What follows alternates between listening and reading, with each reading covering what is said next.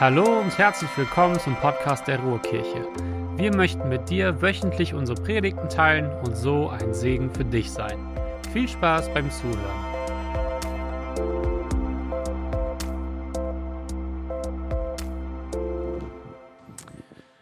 Guten Morgen. Dankeschön. Ja, ich dachte, kriege ich jetzt auch einen guten Wunsch? Naja, Schön, dass ihr da seid. Hatten wir nicht letzten Sonntag eine schöne Tauffeier hier? Ich habe es total genossen. Ich habe mich richtig gefreut über diesen Sonntag. Ich fand den Sonntag grandios und ich möchte euch sagen, dass wir schon sehr bald wieder so einen Sonntag erleben werden. Ist gar nicht mehr so lange hin, wenige Wochen nur noch. 18. Juni. Äh, es gibt schon wieder eine ganze Reihe an Menschen, die gesagt haben: so, hey, das ist jetzt auch mein Schritt. Ich will mich taufen lassen. 18. Juni, wir feiern wieder Taufe. Ich freue mich tierisch darüber, ich freue mich tierisch darauf. Und wenn du sagst, hey, oh, Moment, stopp, vielleicht ist das auch mein nächster Schritt mit Jesus, ich habe da noch ein paar Fragen, wende dich an Markus, wende dich an mich. Ähm, wir schauen gemeinsam, ob das dein nächster Schritt sein kann. Ähm, und alle anderen, tragt euch diesen Termin schon ein. 18. Juni, große Party in der Ruhrkirche. Wir taufen wieder, bringt eure Freunde mit. Das wird ein großartiger Tag. Heute möchte ich aber, wie Nico schon gesagt hat, weiter, noch einmal weiter über Zweifel sprechen. Was mich zweifeln lässt, ist das Thema der Predigtreihe. Und wir haben in den letzten Wochen, habe ich schon darüber gesprochen, dass es gar nicht so leicht ist, an Jesus überhaupt zu glauben. Gott wird ein Mensch, mitten unter uns, lebt dort und dann stirbt er am Kreuz, unschuldig und soll nach drei Tagen auch noch wieder zurück ins Leben gekommen sein? Und jetzt will er was mit meinem Leben zu tun haben? Schwierig. Letzten Sonntag habe ich darüber gesprochen, ähm, dass Menschen, die dies glauben können, die sich auf diesen Glauben einlassen, diesen Glauben wagen, dass sie aber dann nicht in einem Leben, ja, dass deren Leben dann kein Ponyhof wird. Ja? Also die, die vier, die hier letzten Sonntag sich für Jesus entschieden haben, die sind nicht untergetaucht worden und sind dann aus dem Wasser zurückgekommen und seitdem ist alles glitzernd golden in dem Leben und alles schön und toll und keine Probleme mehr. Sondern ich habe darüber gesprochen, dass auch mit Jesus wir Höhen und Tiefen erleben. Und das, das dafür sorgt, dass man manchmal sich fragt, so, okay Gott, was ist los? Wo bist du? Und da möchte ich heute tiefer einsteigen, da möchte ich heute tiefer reingehen in diese Tiefpunkte des Lebens, in die Situationen, die wir vielleicht nicht verstehen können. Denn es kann sein, dass jemand von euch hier heute sitzt und letzten Sonntag nicht da gewesen ist. Oder du saßt hier letzten Sonntag und du konntest dich nicht richtig mitfreuen. Du konntest nicht wirklich mitfeiern aufgrund dessen, was in deinem Leben vielleicht gerade los ist. Oder du bist gleich zu Hause geblieben, weil du gedacht hast, nee, das kann ich mir nicht geben. Oder du hast später den Stream geschaut, guckst diesen Stream hier später, weil es dir so schwer fällt, hierher zu kommen, wo wir Lieder darüber singen, dass Gott groß ist, dass Gott mich liebt und dass er gut ist. Das Thema heute lautet Zweifel durch Verzweiflung. Warst du schon mal verzweifelt? Warst du schon mal verzweifelt? Verzweiflung bezeichnet einen persönlichen Zustand, wo dir Hoffnung fehlt, wo du nicht mehr weißt, wie soll das weitergehen, wie soll das noch gut werden, ich weiß nicht mehr, was ich tun soll. Und ich habe mal bei Wikipedia zugeschaut, wie die äh, dort Verzweiflung definieren. Dort heißt es, Verzweiflung ist ein Zustand der emotionalen oder psychischen Verfassung in einer als aussichtslos empfundenen Situation sowie ein Zustand völliger Hoffnungslosigkeit. Synonyme, die der Duden für Verzweiflung vorschlägt, sind folgende. Aussichtslosigkeit, Hilflosigkeit, Mutlosigkeit, Ratlosigkeit, Resignation. Traurigkeit, Seelenschmerz. Hat deine Seele schon mal geschmerzt? Vielleicht würdest du es so nicht beschreiben als Seelenschmerz, aber ich bin mir ziemlich sicher und ich weiß auch, dass viele unter uns wissen, welches Gefühl damit gemeint ist, wie sich das anfühlt. Und ich weiß auch, dass hier heute Menschen sitzen und dass es einige Menschen in unserem Umfeld gibt, die gerade dieses Gefühl erleben die in diesem Moment verzweifelt sind. In solchen Momenten der Verzweiflung, da haben wir das Gefühl, nichts trägt mehr. Alles scheint irgendwie aus aller Ordnung, scheint aus den Fugen zu geraten. Und gerade eben war noch alles im Gleichgewicht, jetzt fängt es alles an zu wanken.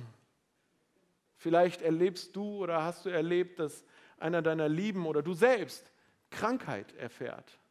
Oder irgendein anderes Leiden in deinem Leben, damit bist du konfrontiert und es scheint keine Besserung in Sicht zu sein. Vielleicht hast du jemanden verloren. Viel zu früh. Du hattest bisher einen klaren Plan für dein Leben. Aber jetzt scheint er irgendwie in sich zusammenzubrechen. Eines möchte ich gleich zu Beginn sagen. Ich kann dir heute keine Antwort geben, mit der du deine Sorgen, deinen Schmerz, deine Fragen, deinen Zweifel auf kurzem Weg klären kannst. Ich weiß noch nicht mal, ob man ihn klären kann, wie man den klären kann. Ich weiß noch nicht mal, ob er jemals geklärt werden kann, weil manchmal kriegen wir keine Antworten. Was ich aber weiß, ist, dass solche Verzweiflung auch für Zweifel sorgen an Gott. Verzweiflung kann sehr schnell dafür sorgen, dass wir Gott in Frage stellen. Kann es überhaupt einen Gott geben? Denn wäre es so, würde er es, was auch immer es ist, nicht einfach ändern? Und ich muss immer wieder feststellen, dass wir Christen auf solche Fragen, auf solche Situationen, dass wir dazu neigen, einfache, fromme Antworten zu geben. Aber ich möchte euch sagen, solche Antworten wie du musst nur beten oder sowas, oder Gott hat schon einen Plan, du kennst ihn nur noch nicht, die helfen oft nicht, die frustrieren und die verletzen oft nur noch mehr. Und ich habe gemerkt, es gibt keine einfachen Antworten. Und deswegen möchte ich heute auch keine Antworten geben oder versuchen darauf zu antworten, warum es irgendwas gibt und warum es in deinem Leben vielleicht so aussehen könnte. Aber ich habe mir schon viele Gedanken darüber gemacht und merke so, okay, vielleicht werden wir im Herbst eine kleine Predigtreihe, zwei oder drei Teile dazu machen, welchen Unterschied Glauben auch bedeuten kann in Momenten, wo wir dunkle Zeiten erleben. Für heute habe ich aber ein anderes Bild im Kopf gehabt. Kennt ihr das? Wenn Kinder wütend sind, enttäuscht sind, aufgrund dessen, was ihre Eltern entschieden haben, was ihre Eltern zulassen, was ihre Eltern tun. Also Kinder, die, die wirklich sagen so, wow, Warum darf ich das nicht? Oder warum ist das so? Oder warum kann ich das nicht haben? Wie reagieren Kinder ganz oft? Also das, was ich immer wieder beobachte, ist, dass Kinder bockig werden. Manchmal werfen sie sich sogar auf den Boden. Aber eins machen alle Kinder. Lass mich in Ruhe. Lass mich in Ruhe. Sie gehen auf Distanz, egal welches Alter, so, wenn, wenn sie wütend auf ihre Eltern sind, wenn sie es nicht verstehen können, warum Eltern etwas zulassen oder so irgendwie in einer Art und Weise entscheiden, wie sie es sich nicht wünschen, sie sagen so, lass mich in Ruhe und sie gehen auf Distanz. Sie suchen, sie wehren ab, die Nähe ab. Und als Vater oder als Mutter handelst du dann vielleicht wie folgt. Du sagst, Schatz, ich verstehe, dass dich das trifft. Ich verstehe, dass du traurig bist. Ich verstehe, dass du das nicht verstehst und das gerne anders haben möchtest. Aber es ist so. Und wir wollen jetzt weitergehen. Willst du mitkommen? Lass uns weitergehen. Und du stehst auf und du gehst weiter. Was macht das Kind? Es steht auch auf und es folgt dir, wenn auch mit Abstand. Warum tut das Kind das? Was das mit Verzweiflung und mit Gott zu tun hat, darüber möchte ich heute sprechen. Denn auch heute geht es darum, dass Glaube kein Ziel ist, sondern eine Reise. Glaube ist kein Ziel, sondern eine Reise. Und mein erster Punkt lautet, du bist nicht allein. Du bist nicht allein. Verzweiflung im Leben kann wie eine Mauer sein. Eine Mauer, die sich um dich herum stellt die dich einengt, die es dunkel macht in deinem Leben, wo du nicht mehr vor und nicht mehr zurückgehen kannst. Und du weißt, hinter der Mauer, da scheint das Leben. Aber bei dir ist es dunkel und du weißt nicht, wie du da rauskommst. Und du siehst nicht mehr, wie die Sonne scheint. Danke Instagram und Co, dass ihr mich auch noch daran erinnert, dass es bei anderen Menschen scheinbar ein ideales Leben zu geben scheint. Und weil ich das ständig, damit ständig konfrontiert bin, aber um mich selbst diese Mauer stehen habe, habe ich das Gefühl so, ich muss sie ignorieren. Alle anderen geht es ja auch irgendwie gut. Verzweiflung versuchen wir oft zu verstecken, versuchen wir oft abzulehnen, zu verweigern, zu ignorieren. Und das ist nicht gut. Das ist nicht gut. Wir und du musst dir nicht einreden, dass alles gut ist, okay? Du musst dir nicht einreden, dass alles gut ist. Denn erstens, es ist nicht alles gut. Es ist einfach nicht alles gut. Und zweitens, nur weil du sagst, ich kann jetzt nicht, ich darf aber nicht, ich ignoriere das, ich muss aber, ist die Mauer trotzdem da. Die Mauer ist trotzdem in unserem Leben. Und lass uns das bitte mal festhalten, lass uns bitte dafür entscheiden, dass es okay ist, dass man sagt, ich stehe gerade nicht auf der Sonnenseite des Lebens. Okay? Es ist okay zu sagen, ich stehe gerade nicht auf der Sonnenseite des Lebens. Und das sollte es auch und gerade in der Gemeinde sein. Aber dazu komme ich gleich noch.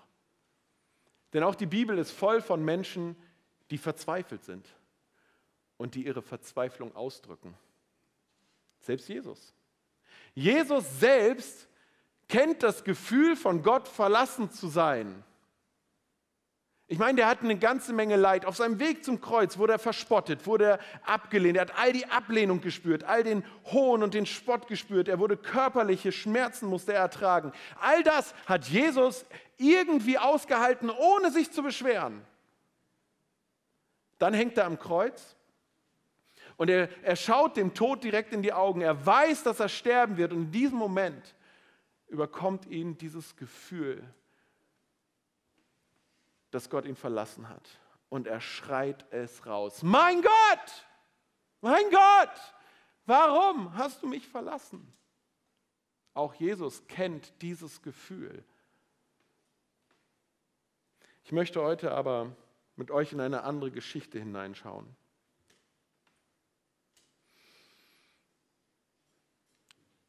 Sie steht in Markus 9 und sie handelt von einem Vater, der verzweifelt war der einfach nur verzweifelt war. Ab Vers 14. Vielleicht zur Vorgeschichte. Jesus ist mit drei seinen Jüngern auf einen Berg gegangen und dort haben sie die beste Zeit ihres Lebens. Sie spüren so wirklich die Herrlichkeit Gottes ist für sie erfahrbar, ist für sie sichtbar geworden, so dass es so der Höhe, ein Höhepunkt, so ein Höhenpunkt im Leben mit Jesus. Aber jetzt geht es wieder runter vom Berg, runter ins Tal und dort lesen wir dann. Am Fuße des Berges fanden sie eine große Menge vor, die sich um die übrigen Jünger versammelt hatten, während einige Schriftgelehrten ein Streitgespräch mit ihnen führten. Die Menschen waren in großer Aufregung, als Jesus auf sie zukam. Dann liefen sie ihm entgegen, um ihn zu begrüßen. Worüber streitet ihr euch? fragte er. Das ist die falsche Folie. Ich habe einen Text vergessen. Das musst du wegnehmen, Ralf. Geht zurück. Genau, danke. Ich habe einen Text vergessen. Hört, hört. Ah, doch, doch, doch, doch, doch. Mach mal, mach mal nochmal hin. Ja, ist doch alles richtig. Entschuldigung, ich habe Blödsinn geredet. Worüber streitet ihr euch? fragte Jesus. Ein Mann aus der Menge ergriff das Wort und sagte: Lehrer, ich habe meinen Sohn hergebracht, damit du ihn heilst. Er kann nicht sprechen, weil er von einem bösen Geist besessen ist, der ihn nicht reden lässt. Immer wenn dieser böse Geist ihn packt, wirft er ihn gewaltsam zu Boden. Er hat Schaum vor dem Mund, knirscht mit den Zähnen und wird ganz starr. Ich habe deine Jünger gebeten, den Dämon auszutreiben, aber sie konnten es nicht. Da ist ein Mann, der ist Vater von einem Jungen. Und wir wissen nicht, wie alt dieses Kind ist wie alt dieser Junge ist. Aber was wir wissen und was wir gleich noch erfahren werden, noch mehr erfahren werden, der leidet. Der hat ein krasses Leiden und das schon von Geburt an. Immer wieder hat er Anfälle, es packt ihn und, und er liegt auf dem Boden, er wälzt sich auf dem Boden, er bekommt Schaum vor dem Mund, er knirscht mit den Zähnen und dann liegt er wie starr da. Und ich habe mich gefragt, Wie sehr muss die ganze Familie unter der andauernden Sorge um ihren Sohn gelitten haben, weil diese Anfälle, die kommen plötzlich, die kamen plötzlich, unerwartet. Und das ist gefährlich, wenn man gerade an der Feuerstelle ist und kocht oder wenn man am Fluss ist und wäscht oder sich badet. Es ist gefährlich. Wie, wie wird es ihnen damit ergangen sein? Und dann, dann waren da all die Menschen in dem Umfeld, die sie abgelehnt haben, weil sie sahen einen Jungen, besessen von einem bösen Geist und sie machten einen großen Bogen um ihn herum. Heute vermuten Ausleger, dass der Junge von, ja, unter einer schweren Form der Epilepsie litt. Was auch immer, dieser Junge, er litt und es war etwas nicht gut in seinem Leben. Wie hilflos muss sich der Vater gefühlt haben. Nichts tun zu können und einfach nur aushalten zu müssen, durchhalten zu müssen, ertragen zu müssen, wenn, der, wenn es dem Sohn so ging. Und ich bin mir sicher, dass, dass der Vater alles versucht hat, was in seiner Macht lag. Alles versucht hat, um seinem Sohn irgendwie zu helfen. Aber niemand konnte ihm helfen. Im Gegenteil, die Menschen werden einen großen Bogen um ihn und den Sohn gemacht haben. Und dann hört dieser Vater von Jesus. Er hört, dass, da, dass es da jemanden geben soll, dem soll es möglich sein, Unmögliches zu tun. Dem soll es möglich sein, Wunder zu tun. Er hört, wie dieser Jesus Menschen heilt. Er könnte die Hilfe sein. Jesus ist der Retter und er sucht nach diesem Jesus. Er sucht, nimmt seinen Sohn und sucht Jesus und er findet die Jünger. Hey, liebe Ruhrkirche, lasst uns das, dem auch bewusst sein, ja? Menschen, die nach Gott suchen, und oft tun sie es in ihrer Verzweiflung. Menschen, die nach Gott suchen, finden als erstes ganz oft uns, dich und mich. Denn Menschen, die nach Gott suchen, gehen in die Kirche und da finden sie dich und mich und sie suchen bei uns nach Jesus. Okay? Werden sie ihn finden? Der Vater trifft auf die Jünger, aber sie können ihm nicht helfen. Und dann bricht ein Streitgespräch los. Na super, das hilft natürlich. Und ich habe mich gefragt, was haben die Jünger gemacht? Wie haben sie versucht zu helfen? Haben sie versucht zu helfen? Was heißt, sie konnten ihm nicht helfen? Ich habe mich gefragt, okay, haben die Jünger vielleicht so reagiert? Wow, böser Geist, mit sowas wollen wir nichts zu tun haben, das hat hier überhaupt gar keinen Platz. Böses, böser Geist passt nicht zu uns. Weg damit, muss draußen bleiben. Vielleicht haben sie aber auch versucht, etwas zu tun, was gar nicht in ihrer Macht stand. Und sie haben damit nur noch mehr enttäuscht, nur noch mehr frustriert, nur noch mehr verletzt. Sie dachten, sie, sie, sie hätten die Macht und haben damit enttäuscht. Und ich muss euch sagen, beides erlebe ich auch in Kirche. Und machen wir uns nichts vor, beides findet auch hier statt. Ich habe mich selbst dabei ertappt gefühlt, wie ich manchmal so oder so reagiere. Bin aber froh, dass Jesus danach die Jünger nicht verstoßen hat, sondern sie weiter gebrauchen konnte. Vielleicht wäre es einfach ihre Aufgabe gewesen, diejenigen zu sein, die voller Glauben auf den zeigen, der helfen kann. Vielleicht wäre es von den Jüngern, die unten am Berg geblieben sind, nur ihre Aufgabe gewesen, diesen Vater und den Sohn anzunehmen, aufzunehmen sich an ihre Seite zu stellen und zu sagen, so, wow, was für eine krasse Situation. Wir stehen hier und wir helfen dir, Jesus zu suchen. Wir helfen dir, Jesus zu finden. Komm mit, wir bringen dich zu Jesus. Ich möchte lesen, wie es weitergeht. Jesus sagte zu ihnen, ihr Ungläubigen.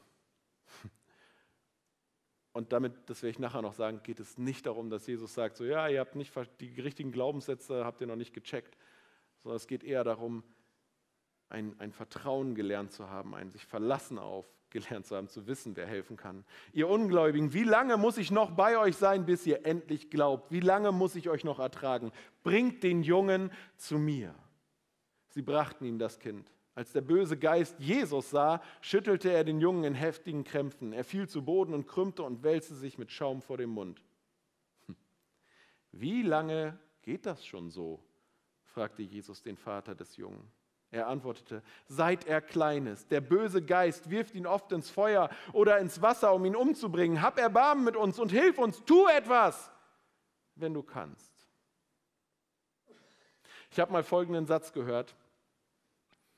Wir sind Gott näher, wenn wir Fragen stellen, als wenn wir meinen, alle Antworten zu haben. Wir sind Gott näher, wenn wir Fragen stellen, als wenn wir meinen, alle Antworten zu haben. Und das führt mich zu meiner zweiten Ermutigung, die lautet, Jesus hält es aus. Oder auch, Jesus hält dich aus. Jesus hält es, hält dich aus. Der Vater des Jungen ist völlig verzweifelt. Und er konfrontiert Jesus mit seinen Gefühlen, mit dem, was in ihm drin ist. Tu etwas, wenn du kannst. Die Spannung hier zwischen ich will ja glauben, aber ich weiß nicht, ob du es wirklich kannst, ist hier zum Greifen nah. Tu etwas, wenn du kannst. Kannst du? Kannst du es nicht? Willst du? Willst du nicht? Hab Erbarmen. Hast du Erbarmen mit mir? Bin ich würdig genug? Jesus? Diese Fragen und diese Zweifel finden wir immer wieder in der Bibel. Menschen konfrontieren Jesus damit. Und ich möchte sagen, wenn du Schmerzen, wenn du Leid, wenn du Zweifel hast, konfrontier Jesus damit. Wirf ihm deine Sorgen, wirf ihm deine Wut, wirf ihm deine Klage, wirf ihm deinen Schmerz zu, wirf, wirf sie auf Jesus, denn ich verspreche dir, Gott ist es lieber, dass du mit deinen Fragen, mit deinen Zweifeln, mit deiner Wut zu ihm kommst und ihn damit konfrontierst, als wegzulaufen. Gott ist es lieber, dass du mit diesen ganzen Fragen zu ihm rennst, als von ihm wegzurennen. Und es ist so wichtig, dass wir das verstehen und dass wir Freiheit dazu erleben. Denn Jesus bittet hier den Vater, ihm zu sagen, wie lange geht das schon so? Und ich weiß nicht, ob ich der Einzige bin, der nicht glaubt, dass Jesus in diesem Moment Informationen braucht. Hey, braucht Jesus Informationen? In dem Moment, wo der Junge da krampft, stellt Jesus diese Frage, wie lange geht das schon so? Und ich glaube, er braucht keine Informationen, sondern ich glaube, er lädt den Vater hier ein, alles rauszulassen. Wie lange geht das schon so? Ein Türöffner für den Vater, einfach seinen Schmerz, seine Verzweiflung rauszuschreien. Und es ist wichtig, dass wir diese Freiheit haben, unserem Schmerz, unsere Klage, unserer Verzweiflung Raum zu geben. Sie ist nicht falsch. Sie ist nicht verboten. Auch nicht hier in der Gemeinde. Und ich bitte jetzt Judith mit dem Team mal nach vorne, weil sie uns jetzt ein Lied singen werden. Und ihr werdet sehr, sehr schnell merken, dass dieses Lied anders ist als die meisten Lieder, die wir hier singen. Ihr werdet merken, dass dieses Lied plötzlich von Zweifeln singt dass es in diesem Lied um Fragen geht, dass es in diesem Lied darum geht, Gott nicht zu verstehen und dass, dass es in diesem Lied darum geht, auch Jesus anzuklagen. Wo bist du, Gott? Warum änderst du nichts? Warum tust du mir das an? Und ich freue mich sehr, dass, dass Judith mit diesem Lied zu mir gekommen ist. Denn sie hat es geschrieben. Und damit sind es ihre eigenen Worte ihre eigenen Gedanken. Damit ist es etwas Persönliches, aber ich glaube auch, dass es damit etwas ist, was wir alle vielleicht nachempfinden können. Und vielleicht verleiht dieses Lied dem, was in dir drin ist, auch die richtigen Worte. Das Lied heißt, wo bist du?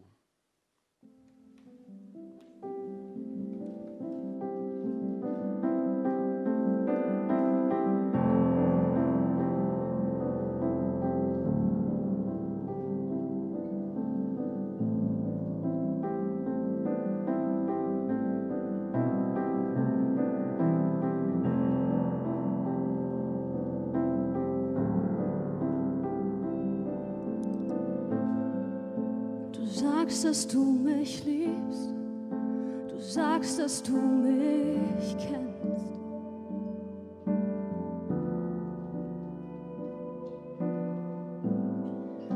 Dass du der gute Hirte bist, der mich beim Namen nennt.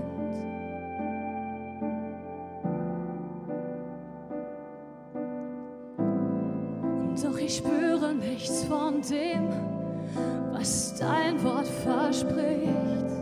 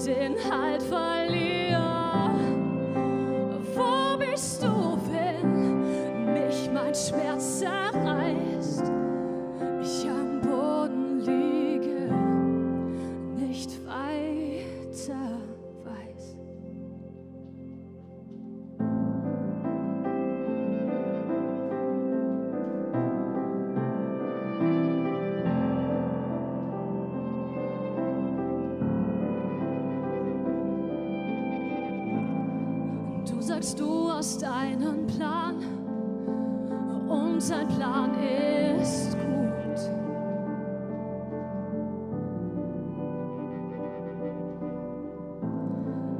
Keine Angst, mein Kind, vertrau mir, sei stark und hab Mut.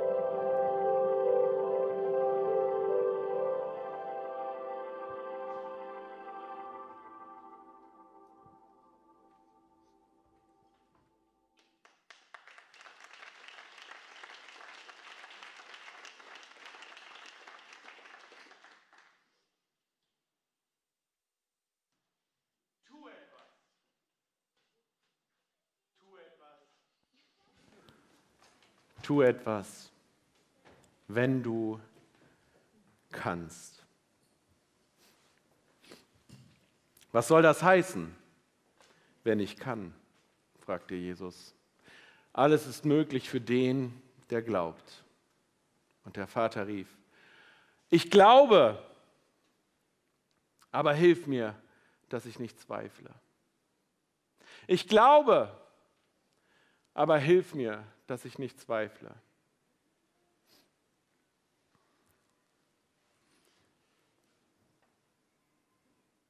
In diesem Moment liegt der Sohn am Boden und krampft. Und Jesus fragt nach Glauben.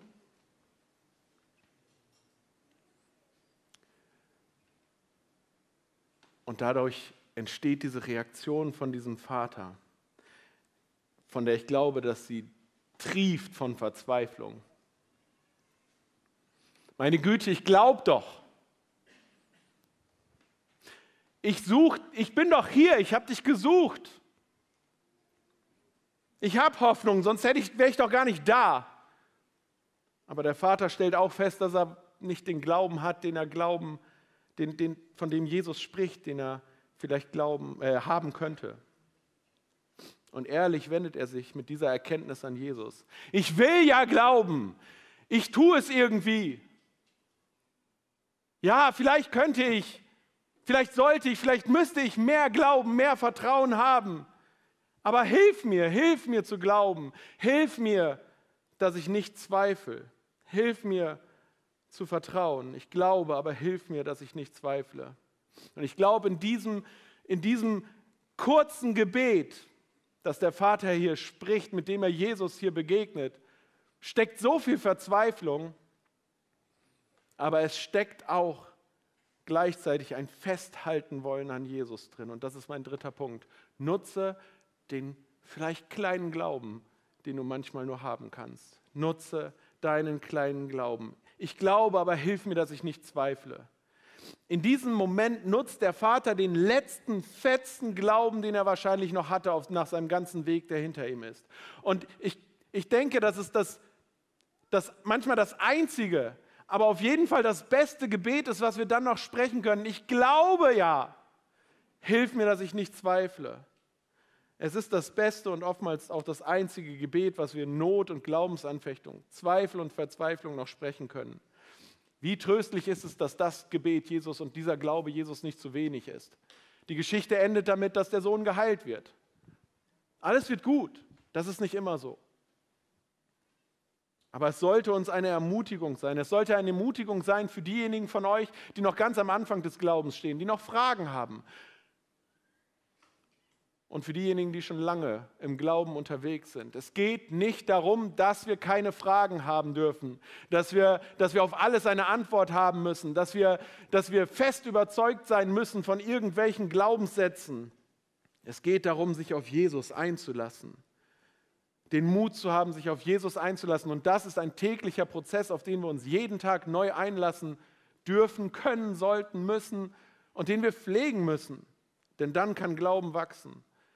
Und es ist eine Ermutigung für diejenigen unter euch, die gerade Zweifel haben, die gerade verzweifelt sind, die gerade vielleicht in einem Bereich ihres Lebens keine, keine Antworten bekommen zu scheinen von Gott und die sich fragen so, okay Gott, wo bist du? Bist du da?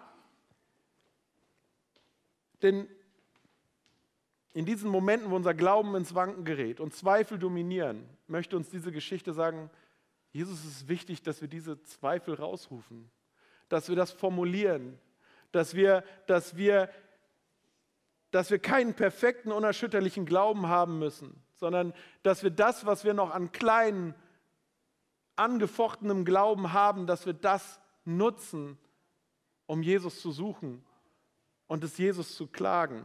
Dieser Aufschrei des Vaters aus der Verzweiflung heraus ist ein Schritt des Vertrauens und der Hingabe an Jesus. Er entscheidet sich dafür, glauben zu wollen.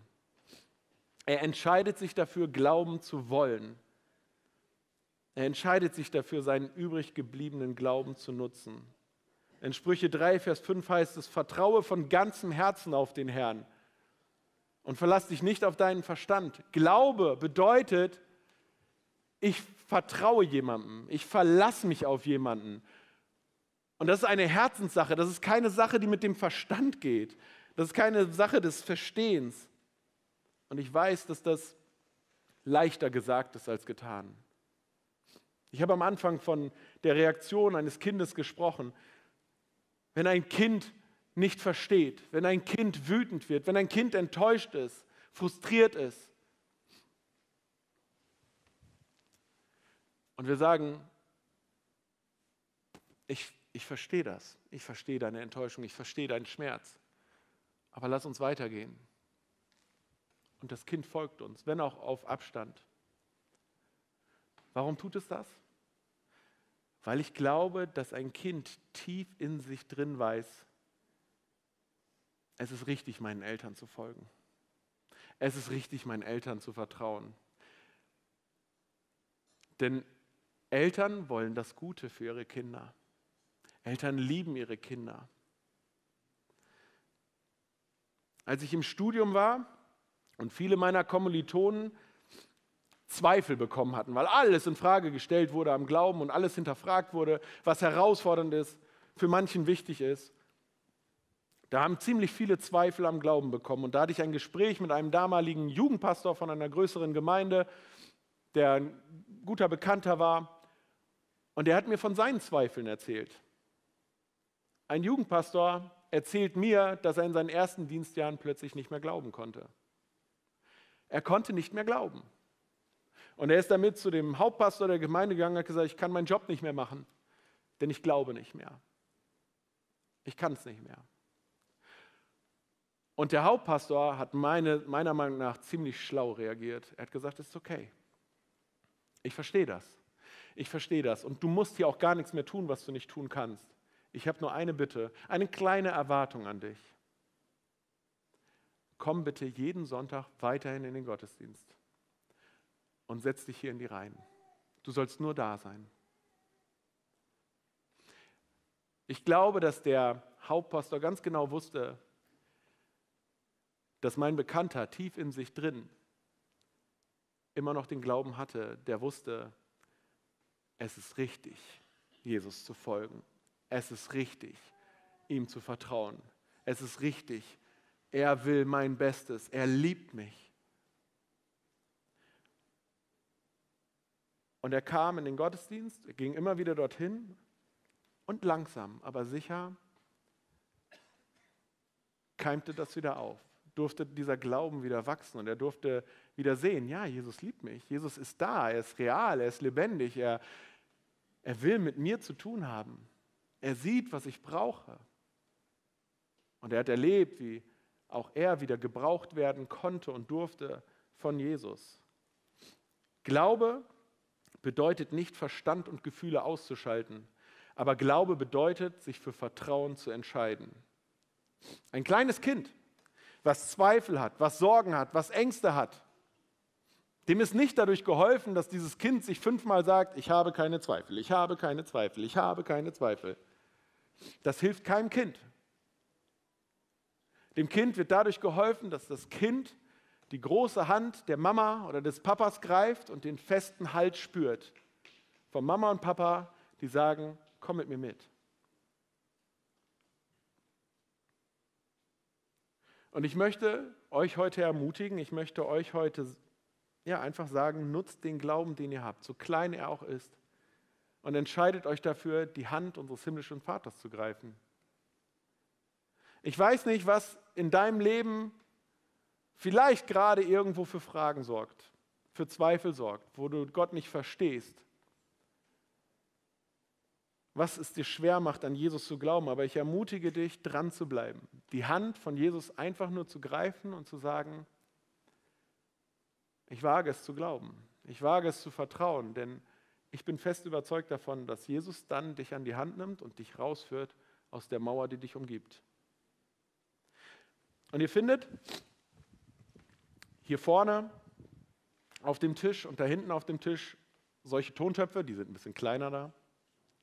Und ihr findet dort Blumenerde und ihr findet dort äh, Blumensamen. Und ich biete sie euch an als eine Möglichkeit, für diejenigen von euch, die gerade sagen, so ja, ich habe in einem Bereich Zweifel, ich habe in einem Bereich Fragen, ich kann in einem Bereich nicht glauben. Ich biete euch das an, das jetzt ganz aktiv etwas zu wagen, etwas auszuprobieren. Diese Tontöpfe können ein Symbol sein für dein Leben. Sie können ein Symbol sein für dein Leben, das zerbrechlich ist, das vielleicht manchmal Risse bekommt. Sie können ein Symbol sein für deinen Zweifel, den du hast, oder für einen Lebensbereich, in dem du gerade nicht klarkommst. Und ich möchte dich einladen, dass du ganz aktiv dich dazu entscheidest,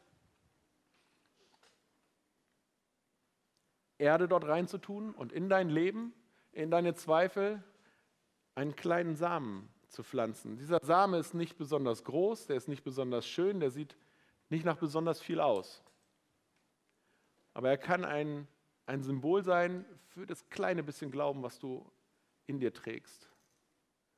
Und du kannst ihn einpflanzen und einsehen. Und dann kannst du so einen Zettel mitnehmen.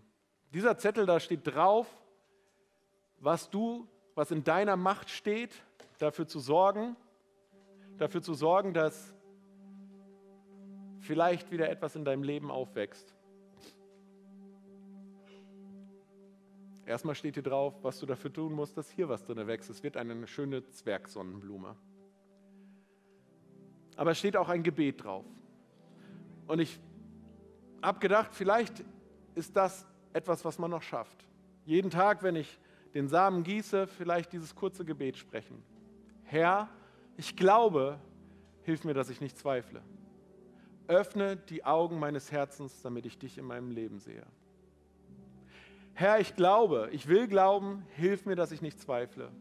Öffne die Augen in meinem Herzen, dass ich dich in meinem Leben, in meinem Zweifel, in diesem Bereich meines Lebens sehe. Und ja, es kann dauern, bis du etwas siehst. Sowohl was die Pflanze betrifft, als auch was dein Leben betrifft.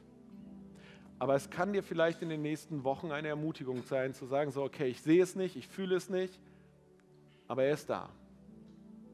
Und es darf etwas in meinem Leben neu aufwachsen. Er liebt mich. Er meint es gut mit mir. Und ich darf das wieder sehen. Und das bedeutet nicht, dass alles so kommt, wie du es dir wünschst. Wie der Samen kaputt geht, damit etwas Neues aufwächst. So ist es manchmal auch in unserem Leben. Aber ich lade dich ein, dass du es wagst, ein kleines bisschen Glauben zu wagen und zu nutzen. Und wir werden jetzt gleich wie jeden Sonntag hier Lieder singen über die Größe Gottes, über Gottes Liebe, über seine Möglichkeiten. Und wir wollen das ganz bewusst tun, weil wir das ausrufen wollen. Über unser Leben und vielleicht über dein Leben, wo du es nicht glauben kannst, weil wir für dich glauben wollen. Und vielleicht ist das für dich die Zeit zu sagen, okay, ich wage es, ein klein bisschen Glauben zu nutzen das ich noch habe und pflanze es in meinen Zweifel. Und vielleicht kannst du dann schon selber sagen, okay, ich bin sogar noch zu mehr möglich, mehr fähig. Ich singe das auch über meinem Leben aus. Ich möchte jetzt ein Gebet sprechen und lade euch ein, dazu aufzustehen. Jesus, danke. Danke, dass du es verstehst, wenn wir Zweifel haben, wenn wir Sorgen haben, wenn wir Fragen haben, wenn wir nicht klarkommen. Danke, dass du derjenige bist, der uns nicht verstößt, sondern sich noch sogar noch sagt, hey, warum kommt ihr nicht zu mir? Warum bringt ihr diese Person nicht zu mir? Ich möchte dich bitten, dass du jetzt siehst, was hier in unserem Raum ist an Fragen, an Zweifeln, an Schmerz, was vielleicht zu Hause am Stream sitzt, was später noch geschaut wird. Ich bitte dich, dass du dort dich erfahrbar machst, dass dort dass wir erleben und dass wir hier den Mut haben, Glauben zu pflanzen in unsere Zweifel. Und ich bete, Jesus, dass du dich zeigst als der reale, lebendige Gott und dass du wieder Vertrauen wachsen lässt, Glauben wachsen lässt, damit wir nicht loslassen von dem Leben, was du für uns bereithältst. Hilf uns dabei. Begegne uns dabei. Schenk uns deine Liebe. Amen. Ihr dürft jetzt gleich gerne zu den Stationen gehen. Wenn du sagst, das reicht mir noch nicht. Ich brauche jemanden, der mir hilft, das in Worte zu formulieren, was gerade in mir drin ist. Dort hinten in der Ecke im Nebenraum stehen zwei Personen. Da stehen Tatjana Büchler und Ute Sinn und die werden sich Zeit für dich nehmen und bieten dir an, für dich zu beten. Nutz das. Nutz das.